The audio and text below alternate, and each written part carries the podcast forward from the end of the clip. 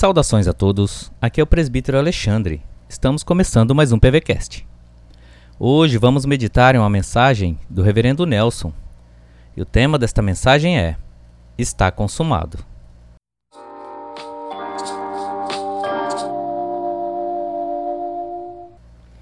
A palavra de Deus em João 19, versos 28 a 30, diz assim: Depois, vendo Jesus que tudo já estava consumado, para se cumprir a escritura, disse: Tenho sede. Estava ali um vaso cheio de vinagre. Embeberam de vinagre uma esponja e, fixando-a num caniço de sopo, lhe achegaram a boca. Quando, pois, Jesus tomou o vinagre, disse: Está consumado. Jesus sofreu as penalidades da lei em nosso lugar. Ele foi julgado, condenado e sentenciado à morte, passando por todos os requisitos legais que homens pecadores e caídos passavam por transgredirem a lei.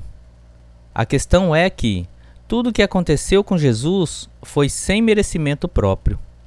Jesus nunca transgrediu a lei. Ele aguardou e cumpriu todos os seus requisitos. De forma representativa e substitutiva, ele recebe a sentença, injustamente, pois forjaram provas e mentiram contra ele, para torná-lo um culpado. No estado de humilhação, vemos as situações mais dramáticas vividas pelo Verbo de Deus. Ele se encarnou, sofreu como maldito pecador, sem jamais ter cometido um pecado sequer.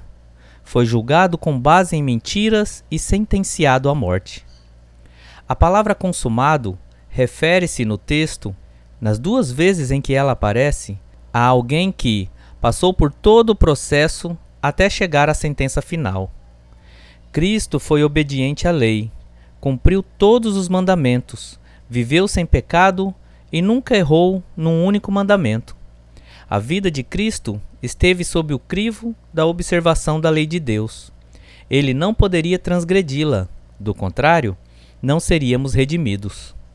Quando ele diz que tudo está consumado, significa que, desde seu nascimento até aquele momento, Todas as exigências que Deus requereu para a redenção dos homens pecadores, Cristo cumpriu.